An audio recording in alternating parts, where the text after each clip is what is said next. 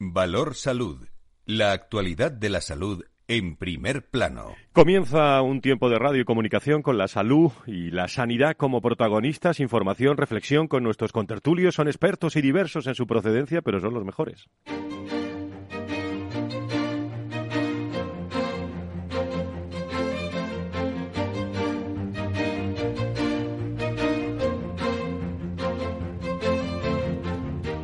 Valor Salud es un espacio de actualidad de la salud con todos sus protagonistas, personas y empresas.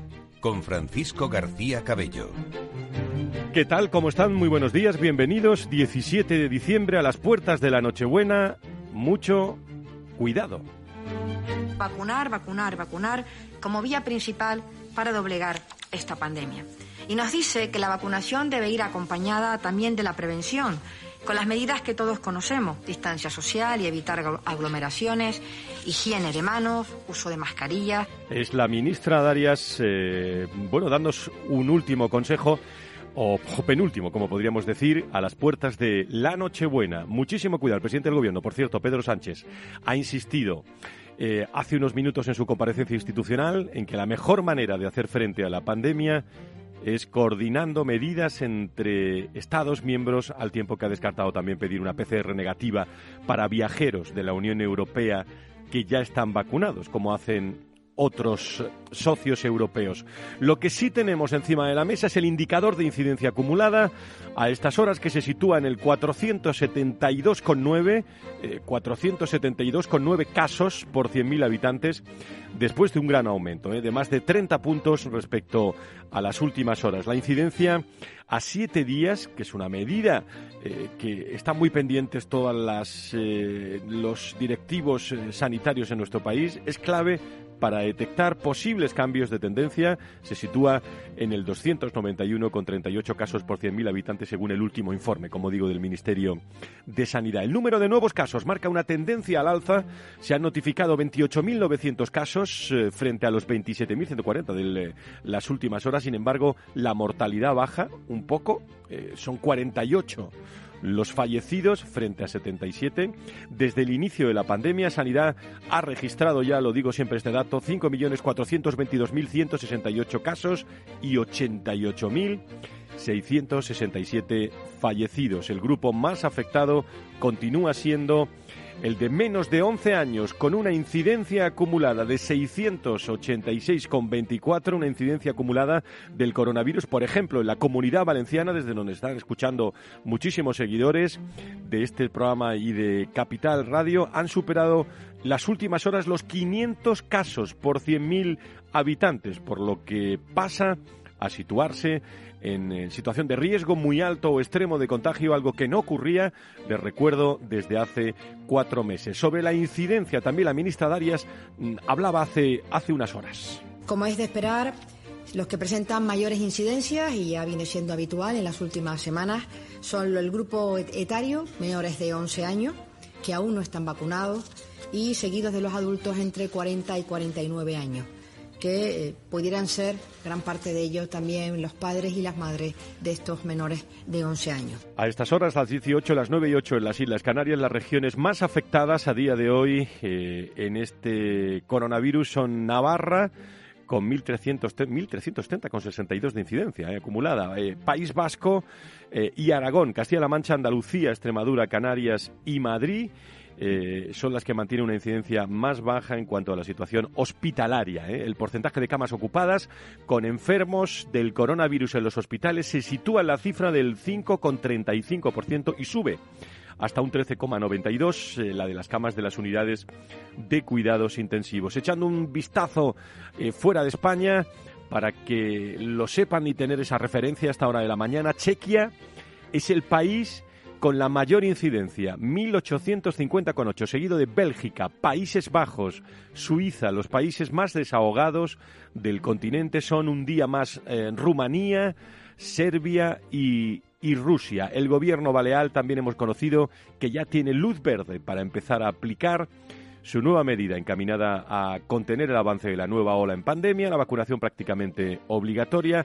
En los próximos días a todos los trabajadores del sector se les va a requerir un certificado de vacunación completa o tres pruebas negativas de cada, de cada semana, dos de ellas PCR, para poder trabajar. Así están las cosas, tan solo un día después de que diese comienzo la vacunación, lo conocen todos ustedes ya, hablaba la ministra de eso también hace unos instantes en el corte que hemos eh, puesto, aquí en Valor Salud, a los niños de 5 a 11 años, la Comisión de Salud Pública en la que están representadas el Ministerio de Sanidad y las comunidades autónomas, avala la dosis de refuerzo de la vacuna contra el COVID-19 a las personas de 59 a 40 años, comenzando por las de mayor edad según informaciones del Ministerio de Sanidad. Se recomienda, rápidamente lo vamos a llevar a la tertulia y lo vamos a recordar, las dosis de refuerzo a las personas de 59 a 50. Eh, de manera progresiva se podrán administrar las dosis de recuerdo a las personas de 49 a 40. Eh, también se ha aprobado administrar dosis de refuerzo a aquellas personas menores de 60 que recibieron AstraZeneca como primeras dosis. En estas personas las dosis de, de recuerdo se administrarán a partir de los tres meses. Y la Comisión de Salud Pública insiste, amigos y amigas, esta mañana en que debe priorizarse la vacunación en personas de 12 años. En eso se está en estos momentos en aquellas personas que aún no hayan recibido ninguna dosis de la vacuna y la dosis de refuerzo, lógicamente, los grupos más vulnerables, es decir, mayores de 60 años. Además, se recuerda que las personas de cualquier edad que recibieron una dosis de vacuna Janssen también deben recibir una dosis de refuerzo. La medida de vacunar a todos los mayores de 40 años va en línea con lo reclamado también, por cierto, por la presidenta de la Comisión Europea, Ursula von der Leyen, hace unas semanas para atajar el alza de contagios en toda Europa. 81 millones ¿eh? de dosis de vacunas contra el COVID-19. Nos esperan navidades eh, movidas eh, desde aquí. A estas horas, enseguida comenzamos con nuestros contertulios que nos están esperando ya para conocer su opinión. Tres mensajes muy claros. Las mascarillas, las distancias, seguimos con la higiene y cuidado. Tenemos todos muchas ganas de abrazarnos, ¿eh? pero cuidado eh, en estos momentos en, Navidades, eh, que ahora están llegando los datos de hace dos, tres semanas. A ver qué ocurre en, enero y la situación que, que vivimos. Muchísima precaución, datos de salud y sanidad aquí en directo en Capital Radio.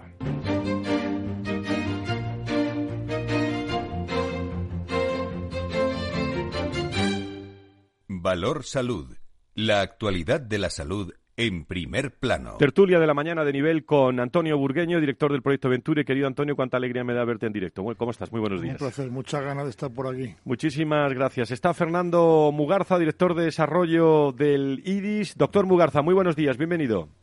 Muy buenos días, hoy un placer estar con vosotros, también con los oyentes. Y bueno, Antonio, eh, Fran, un abrazo muy fuerte. Un abrazo muy fuerte. Luis Mendicuti, secretario general de la Patronal de la Sanidad Privada en España. Querido Luis, muy buenos días, bienvenido. Buenos días, Fran, encantado de estar aquí con vosotros. Muchísimas gracias. Creo que tenemos eh, también en, eh, en, línea a Tomás Merina, desde la Junta Directiva también de, de, ASPE, y le iba a decir doctor, digo bien, ¿no? Doctor Merina. don Tomás, encantado de saludarle. Muy buenos días, bienvenido. Buenos días, me alegro saludaros. Igualmente. Bueno, ¿por dónde quieren que empecemos? Eh, yo me imagino que, bueno, calma, calma con estos datos, pero también hay que estar en, en guardia, ¿no, Luis? Sí, así es, así es. Estamos en una situación muy preocupante, ya inmersos en la sexta ola eh, de lleno, una situación que se, venía, se veía venir desde hace días y yo incidiría en una cosa. Es imprescindible encontrarnos al aire libre, es imprescindible como alternativa estar en espacios ventilados. Y si no se puede conseguir eso, eh, por supuesto, mascarilla, distancia interpersonal, etcétera. Pero lo importante es estar al aire libre, porque esta situación nos vemos en ella porque eh, ha llegado el frío y, nos, y, no, y tendemos a encontrarnos en espacios más cómodos, en espacios más calientes y, eso hay que evitarlo. Fernando. Sí, eh, bueno, totalmente de acuerdo con lo que con lo que acaba de comentar, ¿no? Hemos de tener en cuenta que poco a poco la variante Omicron pues va, va cogiendo su espacio, ¿no? Eh, aunque todavía la variante Delta es la que predomina, al menos en nuestro país, pero me imagino que terminará siendo Omicron la que la que clone, ¿no? Definitivamente, pues este espacio epidemiológico, ¿no? Que nos presenta o nos ha presentado el virus, ¿no? Entonces, desde ese punto de vista, sí que es verdad que parece ser que las, por lo menos por las informaciones que voy leyendo, ¿no?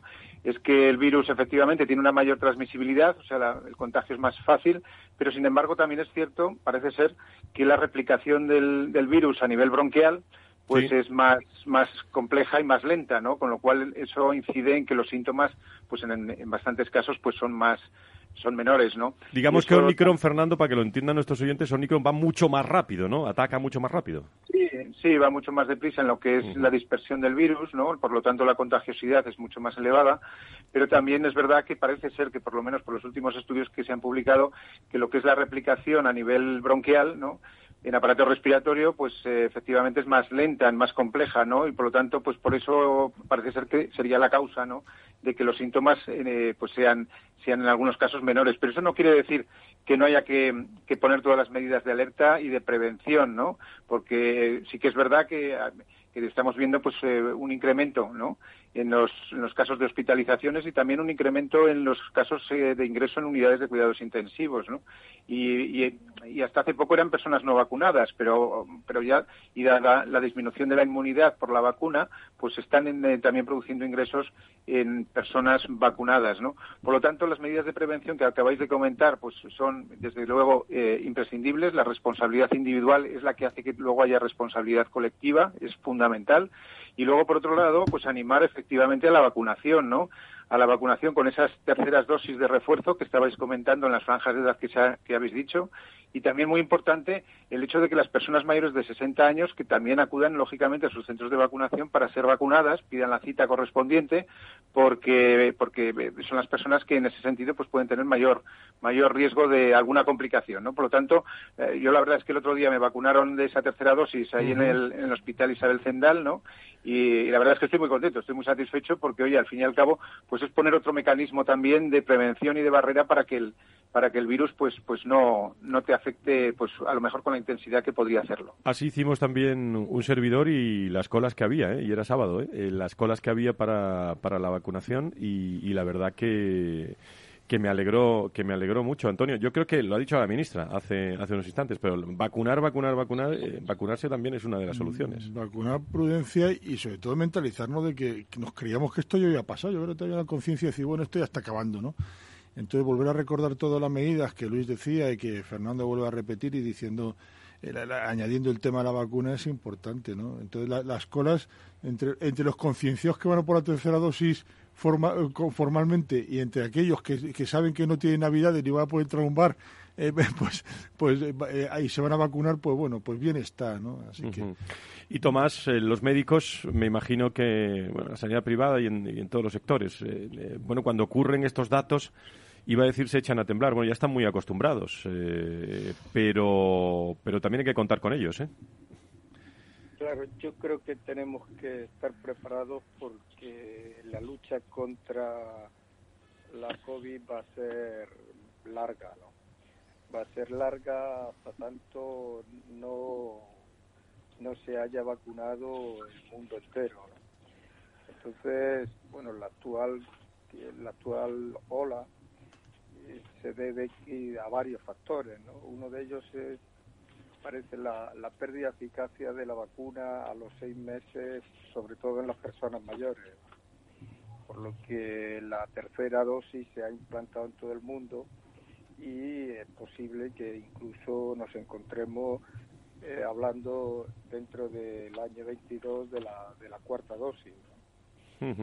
Mientras tanto, ahora mismo está muy tensionada la, la asistencia la medicina primaria, la atención primaria, y entonces están sirviendo de muro de contención, porque claro, las nuevas variantes que van surgiendo y que se hacen que se hacen mayoritarias son variantes más contagiosas pero menos menos lesivas, menos virulentas.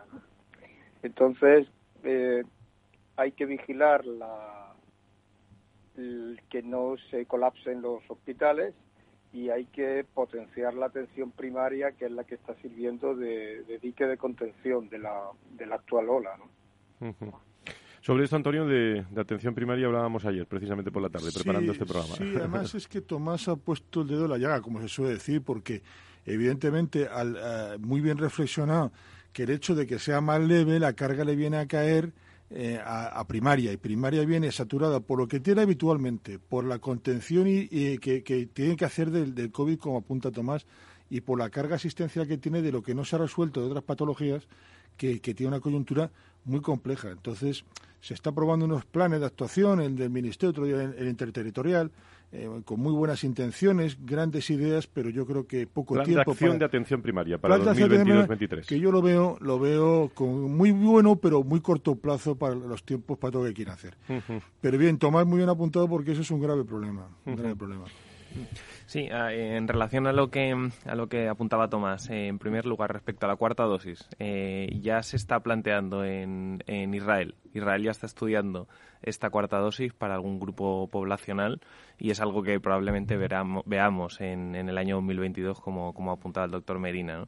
Y por otra parte, respecto a la eficacia de la vacuna, apuntar otro dato en Madrid, eh, algunos de nuestros hospitales están observando que alrededor del 80% de, eh, de los ingresados eran no vacunados y esa, ese punto, o sea, ese, ese dato se ha visto, ha, defendido alrededor del 60%. Es decir, estamos viendo como cada vez más ya personas vacunadas están teniendo síntomas que supone una hospitalización. Lo que sí parece claro, Fernando, es que ah, siguiendo con lo de la atención primaria, que es la base, eh, parece que se está pidiendo una redimensión de plantillas, redistribución también de tareas, nuevas convocatorias de, empleo. A ver si nos estamos planteando eh, también reducir el empleo en, en y sanidad cuando, cuando hace falta es ahora, ¿no? Eh, en estos momentos. Sí, así es. Bueno, y la pandemia lo está, lo está demostrando, ¿no? La verdad es que en, ese sentido, pues eh, tenemos que, tener en consideración, o tomar en consideración, que lo primero eh, son plantillas que están ya con o llevan un estrés muy importante, ¿no? Un estrés, un estrés profesional muy importante por todo lo que llevan acumulado, ¿no? Llevamos ya, eh, vamos camino de dos años de pandemia, ¿no? Y efectivamente la atención primaria, todo, todo lo que es la sanidad en su conjunto, pero la atención primaria, pues está sufriendo, como bien decía Tomás, pues ese, ese primer impacto, ¿no? Están en primera línea, por decirlo de alguna forma. Y todo lo que incida en disminución de plantillas, pues la verdad es que flaco favor hace a la situación y a situaciones posteriores que pueden ocurrir, ¿no? Y me refiero muy específicamente, por ejemplo, al tema del pico de gripe que se espera, pues probablemente mm. para, para el mes que viene, ¿no? Tenemos que tener en cuenta, por lo menos bajo, mi forma de pensar, que el año pasado la incidencia de gripe y también de catarros, pues fue menor precisamente pues porque llevábamos, entre otras cosas, la mascarilla, había esa distancia social, estaba la prevención en el lavado de manos, había esa aireación que comentaba Luis y eso es muy importante. Pero ahora con la relajación un tanto de las medidas personales, porque bueno, hemos perdido un poco, como bien decía Antonio, la conciencia de que, de que el virus sigue con nosotros, ¿no? Y además aderezado con bueno, pues con, el contacto social que va a generar todas estas todas estas fiestas, ¿no? Incluso las posfiestas, ¿no? Porque luego vienen las rebajas y todas estas cosas, ¿no? Entonces, pues la verdad es que hay que hay que insistir muchísimo a la población, lo primero, de la importancia de la responsabilidad individual con la toma de medidas que todos las conocemos, que todos las sabemos y que está en nuestra mano precisamente el ponerlas en marcha, porque cuidándonos a nosotros es como cuidamos a nuestro entorno y también como cuidamos a los profesionales sanitarios, que eso es muy importante, ¿no? Entonces, efectivamente, volviendo otra vez a la pregunta que me hacías, el tema de la atención primaria, pues necesita un revulsivo desde el punto de vista de recursos humanos y también de recursos estructurales y desde luego ese plan que comentaba Antonio, pues es fundamental que se implemente, pero con urgencia. No tenemos que olvidar también que buena parte, no buena parte, pero vamos, un tanto por ciento alto de, médicos de atención primaria y de otras especialidades se nos van a jubilar en los próximos diez años y tenemos que tener un recambio. Quiero decir, tiene que haber una estrategia clara para todo esto, porque si no, pues la verdad es que estamos en una situación muy complicada que se puede abocar a una situación más complicada todavía. Lo que sí está claro que se han reducido, eh, no sé en vuestras organizaciones, pero se han reducido eh, mucho las cenas, las comidas de Navidad. Acabamos de conocer, la Junta prohíbe los cócteles navideños y obliga desde, desde este sábado eh, mañana mismo al PASCOVID en residencias y, gimnasios. Hemos conocido también, eh, esta mañana en Isabel Zendal eh, se ha registrado 17 sanitarios contagiados de, de COVID-19. Un brote afecta también a 42 militares de la base aérea de, de Matacán en Salamanca. En fin, están saliendo este fin de semana todos estos datos y yo creo que para, para tener una primavera, fíjense lo que digo, ¿eh? Para tener una primavera, Tomás, eh, eh, pues eh, tranquilita, tranquilita, ahora es cuando tenemos que, fijarnos esos, esos objetivos, quizás, ¿no? Claro, como señalaba Luis al principio, estamos en el peor, en el momento meteorológico que más favorece la propagación de los virus. Claro. Entonces, claro, esto unido a, a las habituales costumbres sociales de mayor relación, de mayor interacción por, lo, por la época del año, por las fiestas navideñas, pues es un cóctel, es un cóctel malo, es un cóctel malo, es un cóctel donde todas las fuerzas tienden a converger en el pico. Eh, yo quisiera recordar que el pico de esta ola vamos a tardar en verlo, porque Hmm. claro, eh, eh, estamos en un periodo donde lo que se producen son las comidas de empresa, los grupos de amigos, pero después entramos en la semana de los grupos familiares, ¿no? De la semana de, de la Nochebuena a la, a la Navidad, a la Nochevieja, ¿no? Entonces puede ser que veamos la cresta de, de esta ola, que sea una ola menos, menos vertical, pero de, de un periodo más largo y que no veamos la cresta hasta, hasta primeros de enero. Bueno, con la pues, primavera, con el calor, pues es, es, es viento a favor de la lucha contra el virus. ¿No? Bueno, pues eh, si no me equivoco, el viernes que viene estaremos en Nochebuena. ¿eh? Eh, estamos a una semana. Eh, yo les deseo a todos los contertulios una feliz Navidad. Cuídense mucho, pero lancen un mensaje rápido en 20 segundos cada uno y así nos da tiempo a, todos, para todos los hombres y mujeres de la salud y la sanidad en nuestro país. Fernando, que, nos vamos enseguida, en un minuto y medio. Adelante. Nada, pues rapidísimamente. Pues lo primero, pues todo el apoyo y solidaridad con todo lo que es la sanidad en, en nuestro país, que están haciendo un trabajo ímprobo. Y luego, por otro lado, y yo creo que es fundamental animar a los políticos, quiero decir, a las administraciones públicas, a las 17 comunidades autónomas a que se pongan de acuerdo, ¿no? Sí. Porque estamos escuchando en este momento en los medios de comunicación mensajes que, bueno, pues de- de- acerca de medidas que unas toman por un sitio y otras toman por el otro, ¿no? Mm. Quiero decir que yo creo que hace falta más comunicación, más coordinación y más cohesión entre, entre los diferentes territorios. Luis, rápido.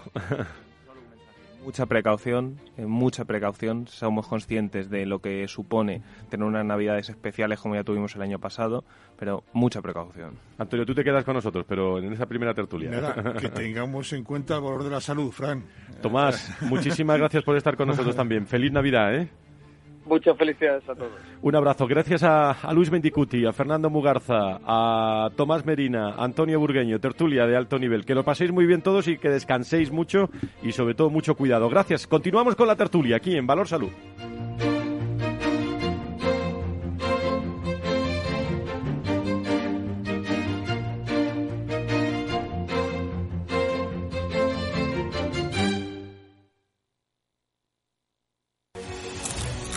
Es cuando el gestor lo invierte todo en renta variable. No me hagas spoilers. Renta 4 Banco presenta sus planes de pensiones de cine, los más premiados y con más estrellas del año. Además, si inviertes antes del 31 de diciembre, te bonificamos hasta el 1% de tu aportación. Entra en r4.com o en cualquiera de nuestras oficinas y descúbrelos. Renta 4 Banco, tu banco especialista en inversión. Shh, perdón. Gestora más premiada por expansión All Fans y líder de la Liga de las Estrellas de Morningstar. Consulta las bases de la promoción en r4.com. Frente a los impagos, vitamina D, la fórmula de información empresarial exclusiva de Informa para minimizar los riesgos y facilitar la toma de decisiones. Descubre Data Powered by Informa, la solución perfecta para tu negocio. Consulta al especialista en Informa.es. No se pierda este sábado gratis con Expansión Guía de Fondos 2022. Un amplio análisis de los mejores fondos para invertir y sacar el máximo rendimiento a los ahorros. Sepa qué tipo de fondo elegir y cuáles son más rentables. Conozca las características de cada clase de fondo para tomar las mejores decisiones. Guía de Fondos 2022. Este sábado en su kiosco gratis con Expansión. Capital Radio Madrid 105.7 ¿Te imaginas un programa de radio donde el talento es protagonista? Lo tienes en Capital Radio. Humanos en la Oficina, el programa más humano y divertido creado por el galardonado speaker internacional Miguel Ángel Pérez Laguna, todos los viernes a la una de la tarde.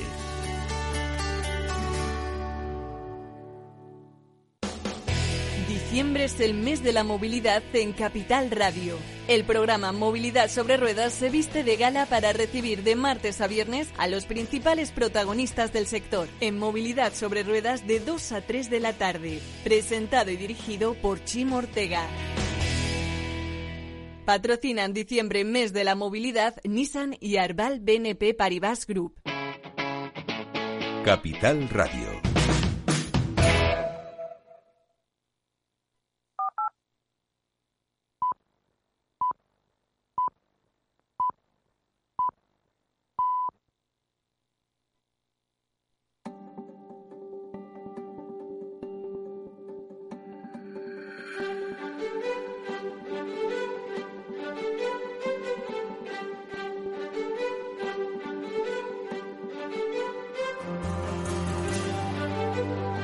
Valor Salud es un espacio de actualidad de la salud con todos sus protagonistas, personas y empresas. Con Francisco García Cabello. Las diez y media, las nueve y media en las Islas Canarias esta mañana eh, de preocupación en España, en Europa, en el mundo por la salud. Eh, incrementándose Omicron los casos de, coronavirus. Eh, la Junta en Galicia ha prohibido los cócteles navideños. Obliga desde este sábado, desde mañana mismo, al PAS-COVID en residencias y gimnasios. También se ha conocido en el Hospital Isabel Zendal se han registrado 17 sanitarios contagiados de COVID-19 tras participar en una comida de, de, Navidad y un brote también en Castilla y León afecta a 42 militares de la base aérea de Matacán. Eh, esto va imparable, el Omicron a esta hora de, de la mañana. La incidencia acumulada se sitúa en el 472,9 casos por cada 100.000 habitantes. Las comunidades autónomas tomando decisiones y desde el Ministerio la propia ministra habla de vacunación y vacunación.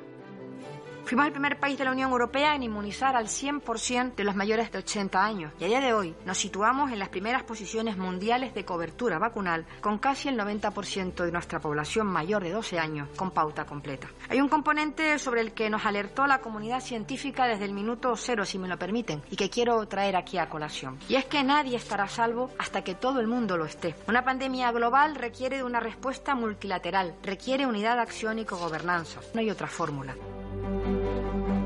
Bueno, ¿qué les parece, Antonio Burgueño? Eh, eh, Luis Mendicuti, con tertulios, eh, lo hemos comentado ya, pero ahora lo que sí se trata es de sensibilizar mirando hacia adentro de la sanidad privada, por ejemplo, el interés de que los médicos pues estén bien tratados, ¿no? Y sobre todo que estén bien de salud lo digo bueno lo suficientemente con, con, todo el respeto estresados pero hasta el nivel que tengan que estar no porque como estén más desde luego no nos van a atender bien a todos los, los enfermos, querido Antonio. ¿Me estás preguntando que te diga en un minuto lo que da para una tesis?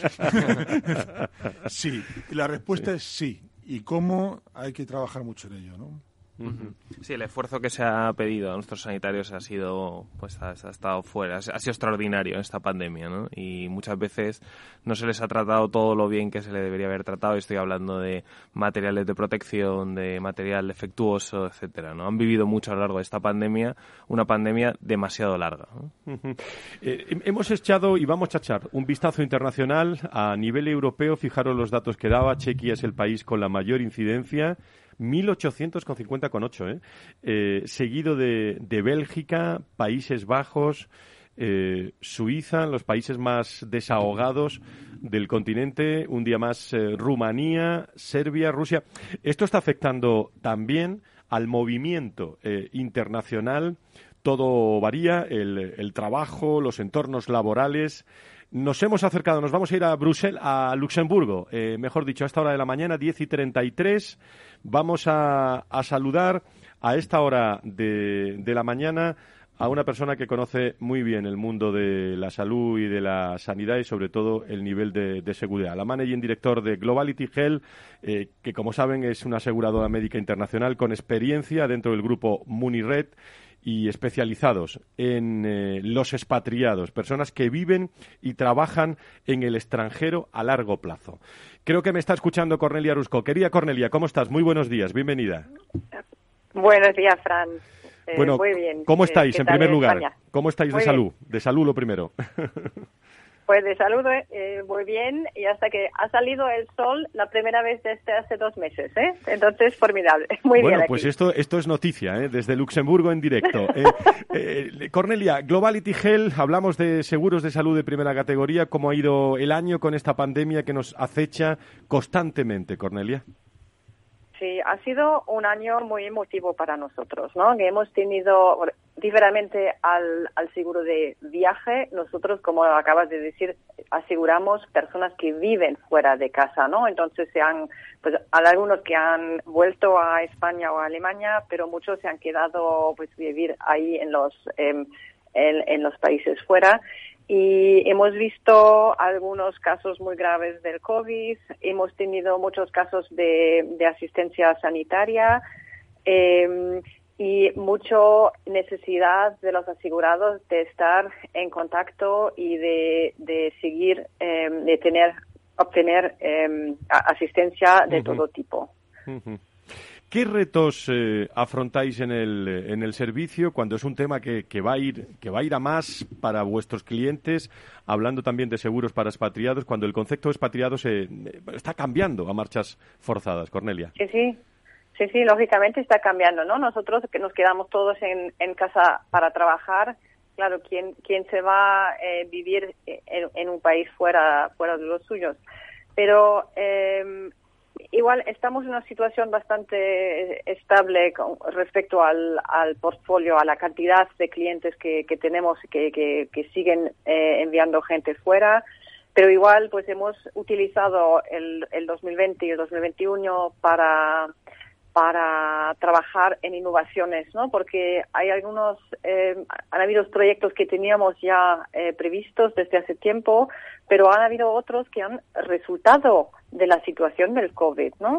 Una cosa que, que se ha acelerado fortísimo para nosotros con en, el, en el contexto de la expatriación es la telemedicina.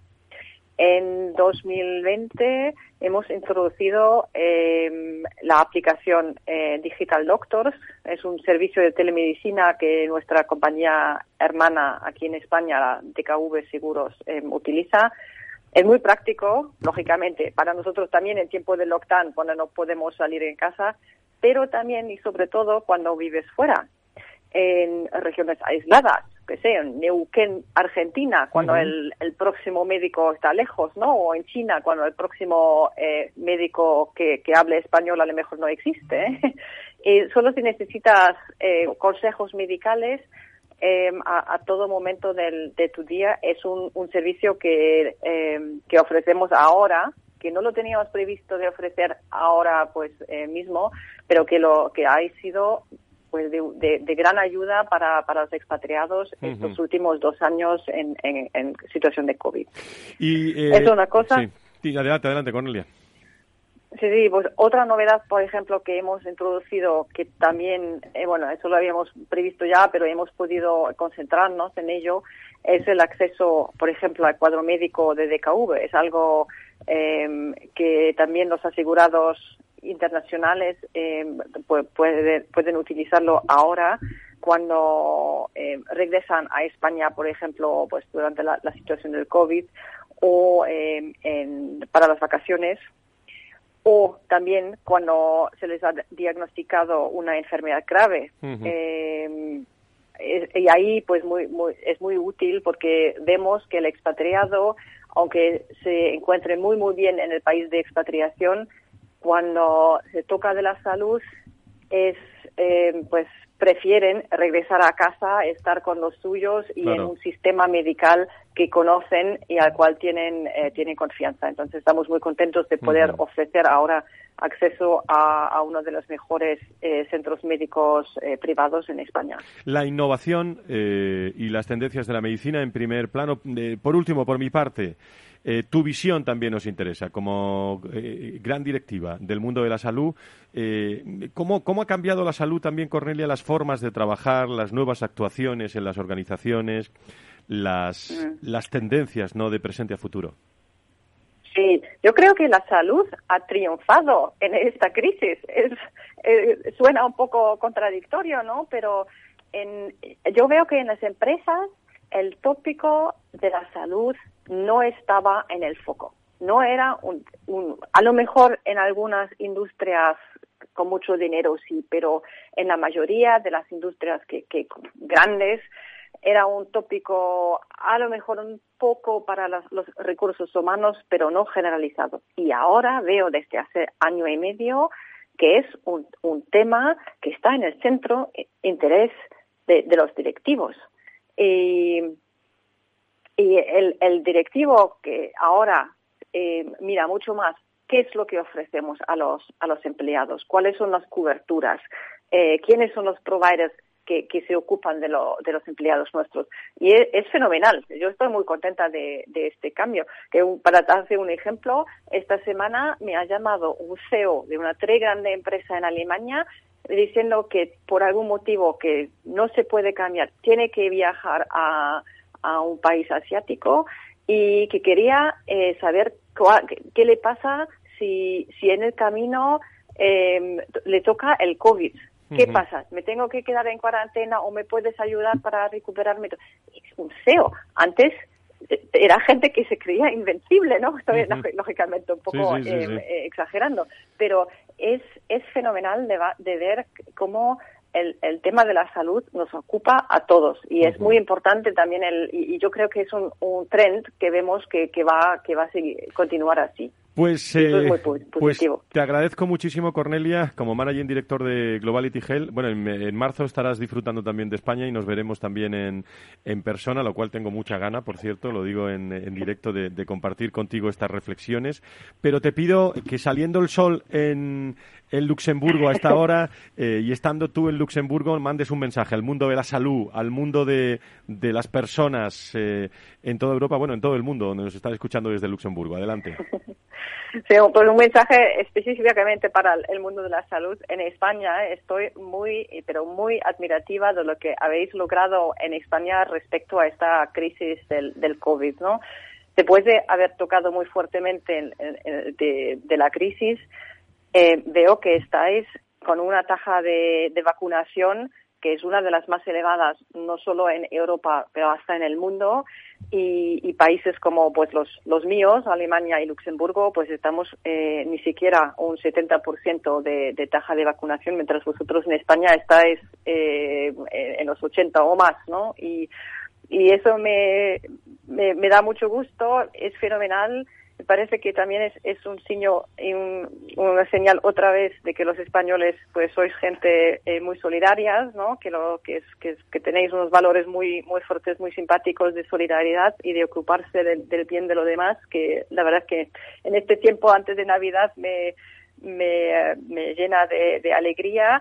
Pues os, os deseo, eh, os mando un saludo eh, muy cordial de, de Navidad, paséis unas fiestas felices y pues muchísima salud eh, ahora y también el, el, año el año que viene. Y pues espero que nos veamos pronto en España el año que viene. Sin duda alguna. Cornelia Rusco, desde el manager director de Globality Health, como directiva del mundo de la salud, del mundo de las personas. Te agradezco muchísimo tus palabras internacionales desde eh, Luxemburgo a esta hora de, de la mañana. Feliz Navidad y muchísimas gracias. Igualmente, muchas gracias, Fran. Un abrazo, un abrazo. Bueno, pues, eh, querido Antonio, querido, eh, querido Luis, la visión internacional, ¿eh? Como aquí hablamos mucho también de, de situaciones que está viviendo el, el mundo del, del seguro en, en, en, España, pero cuando te vas fuera, lo que le ha pasado a este CEO, ¿no? Cuando se va fuera, la preocupación es si te pasa algo, eh, cómo, cómo cubrirlo. Antes éramos bueno, íbamos más rápido, somos más vulnerables ¿eh? Eh, a, todo, a todo esto. ¿Qué opináis? Bueno, yo me, yo me quedo con la, cómo nos ha puesto a los españoles. O sea, ¿Te ha gustado, motivando Esta ¿Te ha gustado la salud, ¿no? Motivando esta, me está acordando... ¿Qué le decimos a Cornelia? ¿Que se venga un poquito más por aquí o que, o que está bien? me, ha recordado Bismarck, que decía que, que decía aquello, dice la España es la nación más grande del mundo. Están intentando destruirse, nunca lo consiguen, la más fuerte, ¿no? Entonces, bueno, pero vamos, me ha gustado mucho, se ha motivado. Y ha dicho cosas muy interesantes, efectivamente. Mm, sí, yo creo que la, la salud, y en línea de lo que comentaba, la, la salud se ha convertido en una prioridad eh, para las empresas que lo ha puesto en el centro, no solo la salud física, sino también la salud mental de sus, de sus empleados. Y luego los, los empleados también eh, consideran algo importante, ¿no? El garantizar su salud y el garantizar una cobertura, ¿no? Estas, esto que, que decía que se planteaba este, este CEO, yo creo que se lo plantean ahora todos los trabajadores que se vayan al extranjero, ¿no? ¿Qué, va a ser de mí, ¿no? Y quién me va a cubrir estas, estas prestaciones. Pero es, conciencia o miedo. O sea, creo que es un poco de cada cosa. Y cuando la movilidad internacional está cambiando. Invitemos a un psicólogo que nos explique. Está cambiando. Bueno, pues, pues vamos a tener a psicólogos también. Me, he quedado también con los datos que, que me daba esta semana la Fundación Pone, el Club People HR y Afor, en, una, en un acto que teníamos que, bueno, el, problema de estrés ¿eh? y de ansiedad ¿eh? que está habiendo en, las organizaciones con datos encima de la mesa, Antonio, que, que, bueno, que no se van, que están, que están ahí. Que es que si no dormimos bien, no podemos rendir eh, en las organizaciones. Y hay mucha, hay un 57% de cada 100 empleados, 57 mm, eh, no duermen bien o no, no dormimos bien, como, como quieran. Es, un dato preocupante. Es un, es un, tema muy interesante, cómo está repercutiendo y luego el efecto psicológico, cuánto tarda en desaparecer, ¿no? Porque puede quedar que hay un, un remanente en el subconsciente, ¿no? Es un tema muy interesante a debatir. Sí, yo creo que la pandemia ha hecho que estemos hablando de estas cosas, ¿no? Probablemente antes también teníamos estrés, también dormíamos mal y ahora nos planteamos la importancia de dormir bien y de no tener estrés y de estar eh, eh, saludables, ¿no? En general, física y mentalmente. Mire, eh, tengo un dato aquí, la última encuesta de hábitos deportivos elaborada por el Consejo Superior de Deportes, que hablan que dos de cada cinco mayores de 55 años, dos de cada cinco mayores de 50 años practican deporte, mantenimiento masa muscular, beneficios mentales, vida social, felicidad. Lo recuerdo, ¿eh? Porque eh, nos esperan unas fechas duras también ahora, ¿eh? Y hay que, eh, teniendo el COVID presente y tal, hay que, hay que mantener eh, en lo posible también esa, esa dieta, pasarlo bien, tomarse lo que haya que tomarse, ¿eh? pero mantener eso la dieta bien, que, luego viene Paco con la rebaja. Vamos, qué difícil es bajarlo, es una cosa muy complicada. Creo que hasta ahora a las 10 y 46 me están esperando en HLA Hospital. Enseguida nos vamos. Valor Salud desde la actualidad. La salud al alza. Con HLA, siempre en contacto con la salud, con la medicina. Hoy hablamos con el doctor Fabregat Sancho. José, don, eh, don José Fabregat, eh, médico especialista en neurocirugía y medicina hiperbárica y subacuática del Hospital HLA Universitario Moncloa. Muy buenos días, bienvenido, doctor. Hola, buenos días, ¿qué tal? Bueno, también es director de la cátedra, a ver si me sale bien, Oxigenoterapia eh, Hiperbárica de la Universidad Católica de Murcia, por nombrar alguno de los hitos curriculares de nuestro invitado, este profesional dedicado a la gestión hospitalaria, la asistencia clínica, la formación de futuros especialistas y la investigación sanitaria. En primer lugar, ¿qué es la medicina hiperbárica, doctor? Pues, eh, mire, en su frase ha dicho una palabra que es clave, que es la medicina hiperbárica. O sea, es una disciplina médica. Que hay gente por ahí que no tiene muy claro y lo confunde con algún otro tipo de tratamiento de otros profesionales de la salud. Esto es una disciplina médica. Es una especialidad, evidentemente, pues, pues no de, digamos, de la complejidad como pueda haber otras, pero es, un, es una disciplina médica y que, y que lo que pauta es un tratamiento médico para tratar diversas enfermedades, igual que si pautamos antibióticos analgésicos o cualquier otra medicación. ¿Y cómo actúa el aporte de oxígeno en, en nuestro cuerpo? De eso sabe usted mucho, doctor. Sí, bueno, el, el oxígeno, que es, algo, es un gas, es algo natural, eh, tiene un efecto fundamental en nuestro organismo. De hecho, el, recientemente el premio Nobel fue, fue concedido a un trabajo sobre el oxígeno y la célula. O sea, el oxígeno es fundamental para el funcionamiento de nuestro organismo. La medicina hiperbárica consiste en, administrar oxígeno puro al 100% o lo más próximo al 100% posible y lo que es clave, eh, a una presión atmosférica mm, mucho más alta de la que tenemos en condiciones normales. Según la, la conferencia europea, tiene que ser al menos el doble de la presión atmosférica normal.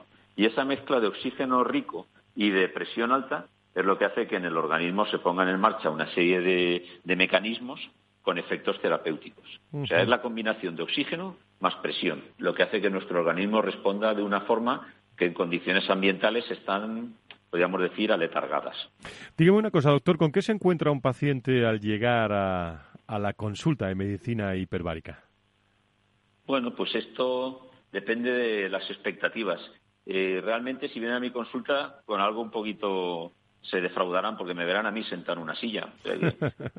la consulta de medicina hiperbárica es una consulta de entrevista y de, hacer una, valoración del historial del paciente, pero vamos, ahora hablando en serio, eh, es, es, imprescindible y un requisito legal, porque como hemos eh, dicho ya, es una disciplina médica que la tiene que prescribir un especialista. Entonces es obligado una consulta previa para ver si la dolencia que tiene ese paciente es susceptible de recibir ese tipo de tratamiento y en caso de que sea susceptible, ver si el paciente tiene las condiciones adecuadas para poder recibir el tratamiento. Entonces, eh, la consulta es una consulta estándar, convencional, para, para valorar al paciente y lo que ya se encuentra algo peculiar es cuando van a darse los tratamientos en la cámara hiperbárica, porque ahí se encuentra en la cámara, es un artilugio muy singular, eh, que la primera vez pues llama un poco la atención por, por lo desconocido, pero que es un, digamos, un cilindro eh, metálico con gran parte de, ese cilindro que es metaquilato transparente, muy ancho, muy cómodo, eh, donde se está confortable, donde además hay, hay equipos audiovisuales para poder estar entretenido durante el tiempo de tratamiento. Y el tratamiento en cámara sí que es algo eh, peculiar. La gente lo vive como algo eh, casi un poco misterioso, pero sobre todo por lo porque es una terapia poco conocida. Por último, la consulta es una consulta normal y el tratamiento es un tratamiento muy confortable. Le decía, doctor, que por último una duda. ¿Hay alguna contraindicación en el tratamiento de medicina de, mediante la medicina hiperbárica que deban de conocer nuestros oyentes? Alguna hay. Esto, todas las medicinas tienen contraindicaciones. Es decir, eh, entonces, eh, hay pocas, eh, pero hay que algunas situaciones que hay que manejar con cuidado. Por ejemplo, en gente epiléptica o gente que algún problema cardíaco que le, que le condicione un problemas en la contracción cardíaca, eh, sobre todo eh, pacientes que puedan tener neumotoras, eh, embarazos, o sea, hay, hay pocas contraindicaciones, pero sí que hay algunas situaciones en las que hay que valorar con mucho cuidado el riesgo-beneficio de someterte a, a este tratamiento y hacerlo con las condiciones de seguridad que debe hacer cualquier, cualquier profesional médico. Pero vamos, realmente es una terapia que si se hace bien es una terapia segura y las contraindicaciones son, son pocas. Muy bien, con el, doctor José Fabregat hemos conocido hoy algo más sobre la medicina hiperbárica. Los amigos de, de HLA nos informan. Ya saben que si está interesado puede pedir su cita al 91 758 1196 en el Hospital Universitario HLA de Moncloa, en la avenida Valladolid 83. Le agradezco mucho, doctor, su presencia en Valor Salud. Gracias. Muchas gracias a ustedes, muy amables. Gracias. Gracias. La salud al alza. Valor Salud.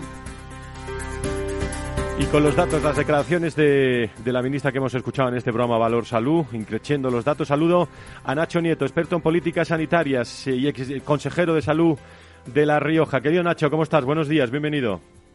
Buenos días, Fran. Buenos días a todos. Bueno, aquí hoy, hoy tenemos a Antonio por aquí, ¿eh? ¿eh? por el estudio. Antonio Burgueño, que sigue con ah, nosotros. Bueno, bueno, bueno Antonio, a ver si nos ponemos de acuerdo para, para vernos y oírnos. Sí, sí, sí. Nos, y, ajustamos cuentas con esos cafés pendientes. no va a dar algo. Nacho, ¿qué, qué balance haces en eh, los minutos que, que tenemos? ¿Qué balance haces de la situación que estamos viviendo? Preocupante, ¿eh? Bueno, pues efectivamente, estamos, estamos parecidos a la semana pasada, pero un poco peor, ¿no? Un poco peor porque los números siguen aumentando, aunque no parece que la, que la gravedad, pero lo cierto es que se empiezan a tomar ya algunas cautelas más pensando en el futuro. No debemos tirar la toalla ni las alegrías demasiado, demasiado grandes. Eh, bueno, seguimos, seguimos vacunándonos, ¿no? Eh, todos un poco nos vamos eh, ajustándonos a esa tercera dosis y curiosamente a la segunda, los que solo tenían una y y un número que no es pequeño también eh, se, se acerca, ya voluntariamente, porque casi todo va en todos los sitios con autocita, se ha abierto todo, ¿no? Eh, a, esa, a, iniciar el proceso de vacunación con la primera dosis. Es curioso el número relativamente importante de primeras dosis que se están haciendo, con lo cual está aumentando y nos tendrá que dar, pronto veremos que esa eh, porcentaje de la población que tiene por lo menos una dosis está bien.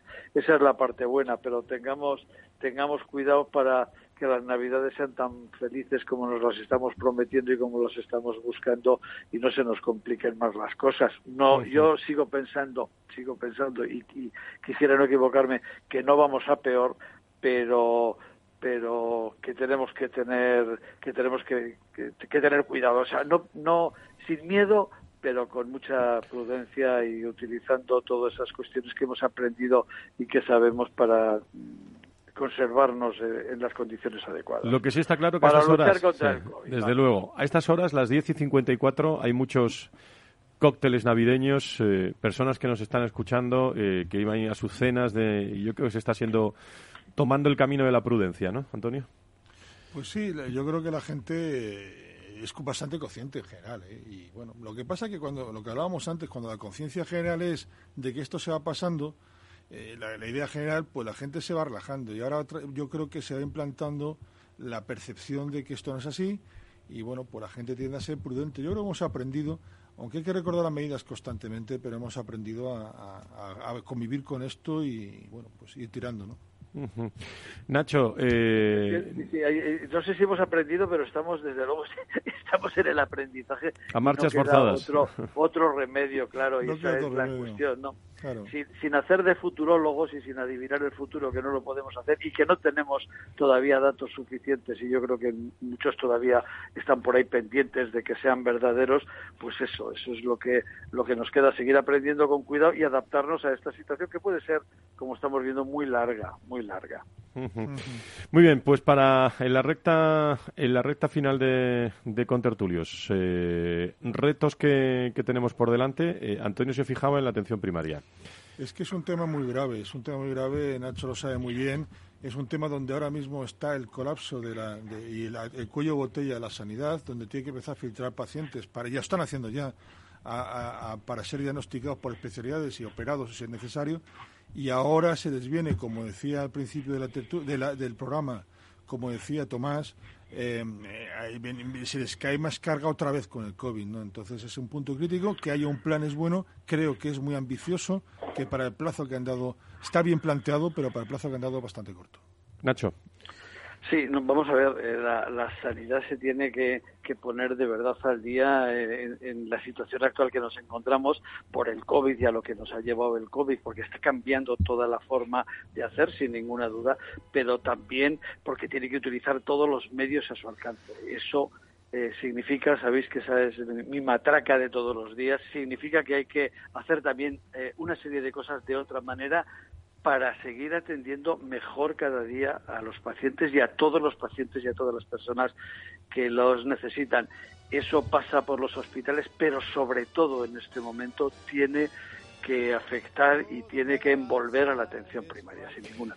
Bueno, pues a los dos os deseo y a todos, ¿eh? eh feliz Navidad, que disfrutéis mucho. Eh, el viernes está el equipo de Valor Salud en marcha, pero volvemos en eh, prácticamente final de año, el 31 estaré aquí y haciendo balance de, de, lo que ha sido la salud y la, y la sanidad en nuestro país. Querido Antonio Burgueño, querido Nacho, mirad, mirad por cierto lo que os pongo, lo que os pongo, suenan, ¿eh? Magnífico.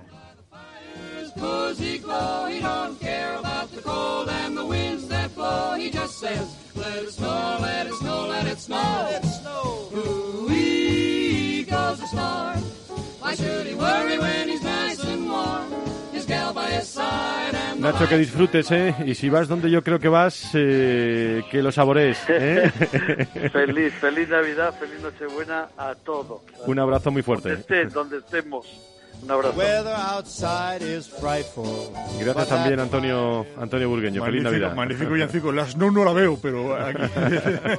pero muy magnífico. Y gracias también a Luis Mendicute. Gracias a ASPE, gracias a la patronal de la sanidad privada en, eh, en España. Gracias también a Liris, a COFARES, a todos los colegios de médicos, a todas las personas que nos asesoran y al equipo también. Gracias, don Pedro, por estar ahí en la producción. Pedro Jiménez.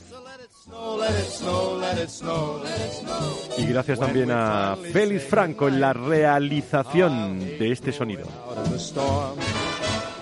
Y a todos los hombres y mujeres de Capital Radio, a todos ustedes, eh, feliz Navidad. Eh, aquí estaremos muy pendientes de la salud. Cuídense mucho. Adiós. Valor Salud. La actualidad de la salud en primer plano todas las semanas con sus personas y empresas. En Capital Radio, con Francisco García Cabello.